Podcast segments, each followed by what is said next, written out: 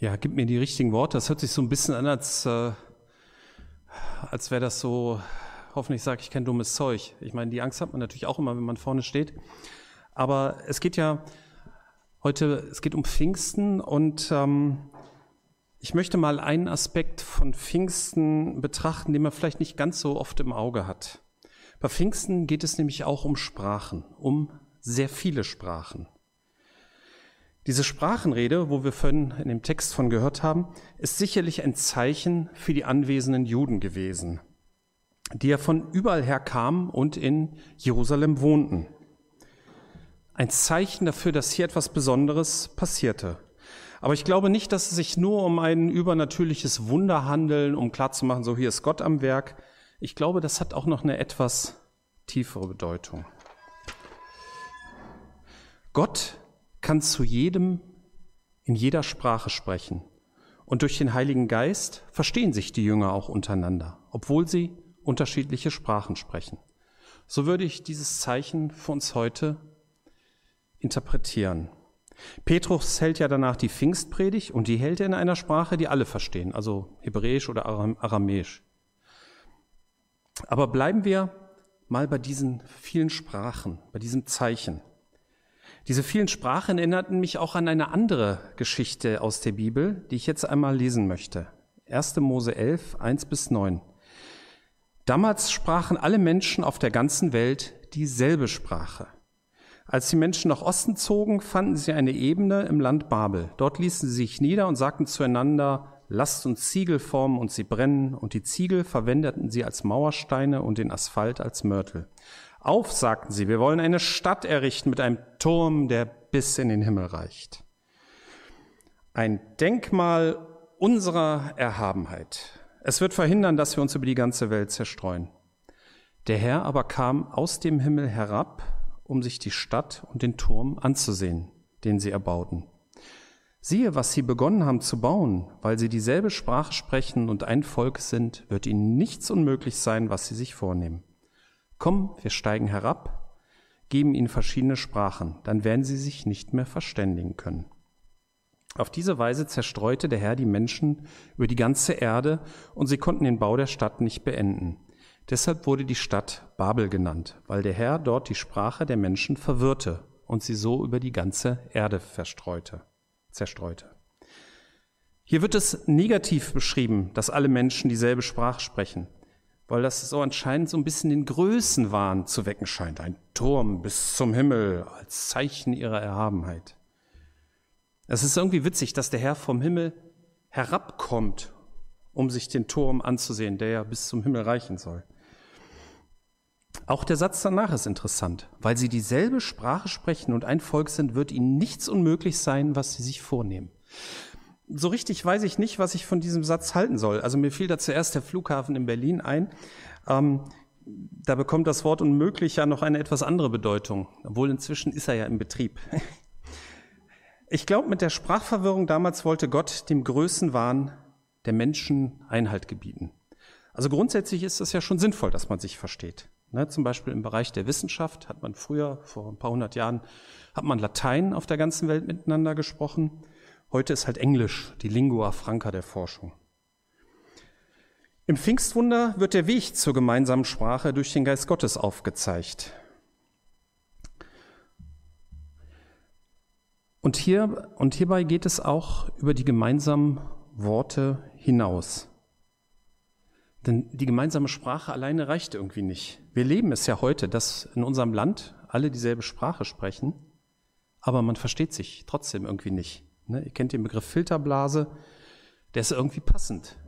Vor zehn Jahren gab es den noch nicht, ähm, aber jeder weiß, was damit gemeint ist. Jeder versteht es. Unsere Gesellschaft scheint in Gruppen irgendwie aufgeteilt zu sein, die nicht mehr miteinander reden wollen, weil sie der Meinung der anderen für Unsinn hält. Ich nehme mich da nicht aus. Bei aller Objektivität, die man versucht zu halten, muss man natürlich irgendwie Situationen beurteilen, äh, man muss sich irgendwie entscheiden, wie man etwas sieht und so. Also mir ist das bei dem aktuellen Konflikt zwischen Israel und den Palästinensern, ist mir das so ein bisschen so für mich deutlich geworden. Es ist ja gar nicht so leicht zu verstehen, was da eigentlich wirklich passiert ist, wie das begonnen hat.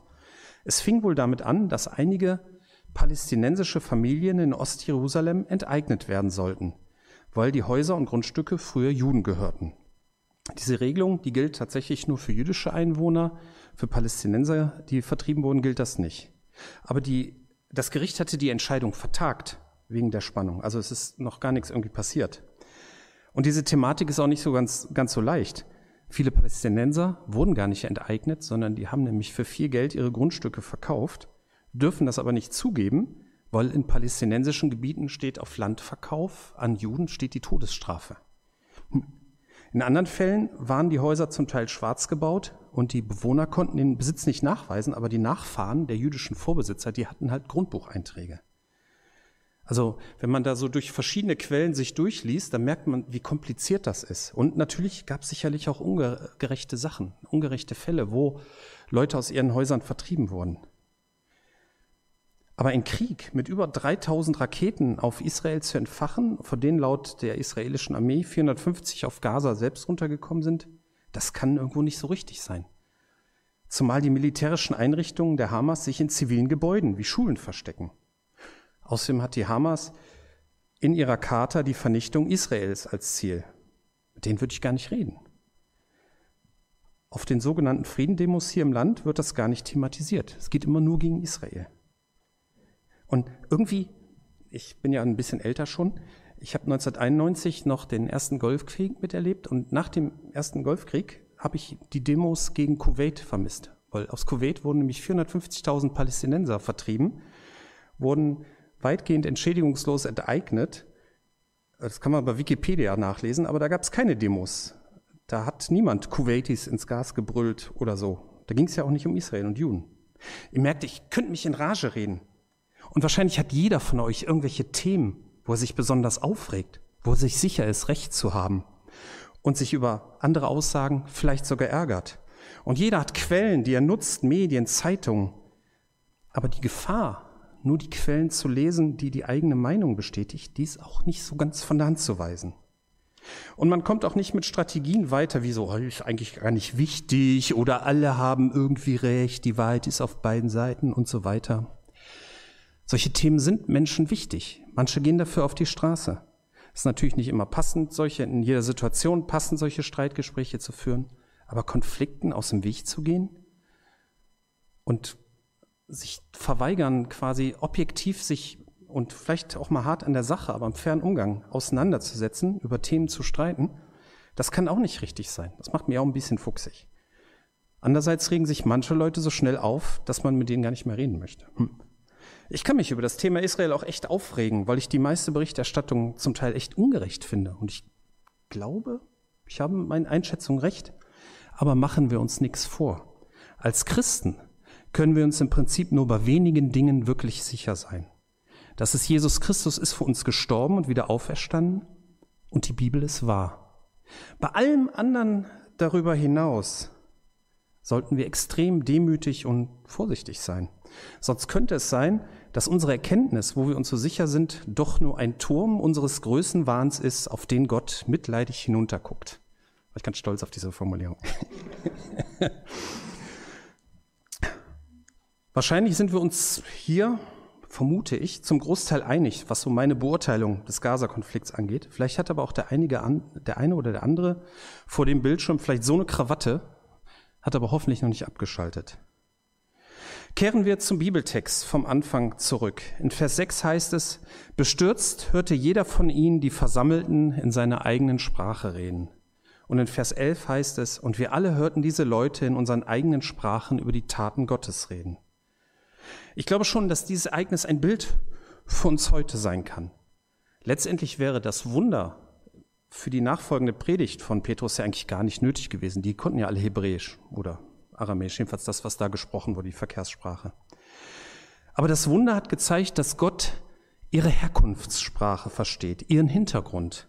Und ich denke, das ist auch eine Pfingstbotschaft für uns heute. Es geht nicht darum, dass wir alle eine gemeinsame Sprache an sich lernen. Also wir können alle Deutsch.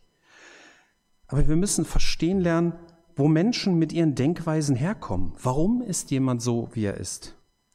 Jesus möchte, dass alle Menschen zur Erkenntnis der Wahrheit kommen. Petrus hat ja zu allen Anwesenden nach diesem Pfingstwunder gesprochen und ganz klar vom Evangelium erzählt.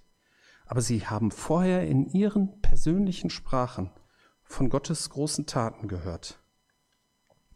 Dazu muss man erst einmal wissen, was ist ihre Sprache, was ist ihr Hintergrund, ihr Denken. Warum marschieren zum Beispiel Menschen bei Querdenker-Demos mit? Warum manche bei anderen Demos? Was treibt jemanden an?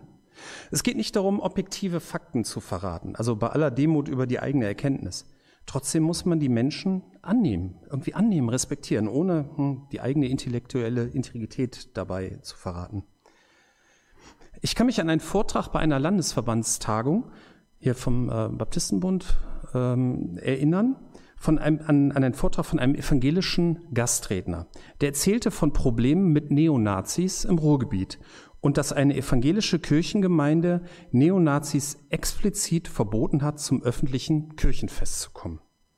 Und da gab es aus der Zuhörerschaft aber Kritik, weil Jesus ja für alle Menschen gekommen ist. Jesus hat sich auch mit Zöllnern abgegeben und ähm, wir müssen uns bewusst sein, Zöllner waren korrupte Beamte, die sich auf Kosten ja, der Allgemeinheit auf Kosten von armen Menschen bereichert haben. Ne? Also wenn ich jetzt mal Stammtischsprache äh, wählen würde, das waren Schweine. Ne?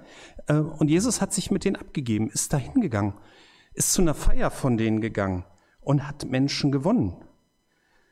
Wie viele Zöllner da ihr Leben wirklich geändert haben, wissen wir nicht. Vielleicht gab es auch verbohrte Zöllner, die dann gesagt haben, ja, wenn Jesus hier ist, dann ist in meinem Leben ja alles in Ordnung und so, ne? Wissen wir nicht. Und für Außenstehende war Jesus ja auch ein Freund der Zöllner und Sünder. Er hat ja seinen Ruf damit so ein bisschen ruiniert. Stellt euch mal vor, ihr habt einen Nachbarn, der Neonazis ist und der lädt euch ein. Das wäre natürlich hartes Brot, ne? Wahrscheinlich hätte Jesus das gemacht und in Kauf genommen, beschimpft zu werden. Der ist mit Nazis, dann ist er auch ein Nazi. Also jeder normal gebildete Mensch wird wohl einsehen, dass die Nazi-Ideologie falsch ist.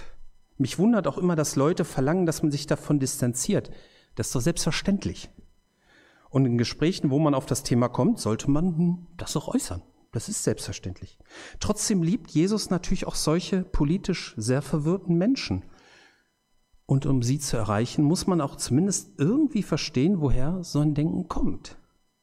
Das ist natürlich ein jetzt extremes Beispiel, gebe ich zu. Aber es gilt ganz allgemein für jeden Menschen. Es ist natürlich die Offenheit fürs Evangelium größer, wenn man einem Menschen zeigt, dass man versteht, woher er mit seinem Denken und Fühlen kommt. Wenn man von den großen Taten Gottes so spricht, dass er sie mit seinem Hintergrund versteht. Und dass Jesus Christus jeden Menschen liebt, für jeden gestorben ist und jeden gewinnen möchte, das wissen wir ganz genau. Ich komme zum Schluss. Im Pfingstwunder geht es um sehr viele Sprachen. Menschen hören in ihrer Sprache von den großen Taten Gottes. Wir haben kurz die Sprachverwirrung von Babel betrachtet als Antwort auf den Größenwahn des Menschen. Wir sprechen heutzutage zwar noch dieselbe Sprache, verstehen aber einander nicht mehr so richtig, weil jeder so ein bisschen seine eigenen Filterblase lebt. Ich habe mal meine Meinung zum aktuellen Konflikt zwischen Israel und Palästinensern erläutert und das als Beispiel für diese Schwierigkeiten bei unterschiedlichen Meinungen genommen. Aber das Einzige, was wir Christen genau wissen, ist, dass Jesus für uns gestorben und wieder auferstanden ist und dass die Bibel wahr ist. Wir müssen die Hintergründe von Menschen verstehen, damit wir in ihren Sprachen und Denkherkünften von den großen Taten Gottes sprechen können. Und dass Jesus Christus jeden Menschen liebt, für jeden gestorben ist und jeden gewinnen möchte, das wissen wir ganz genau. Amen.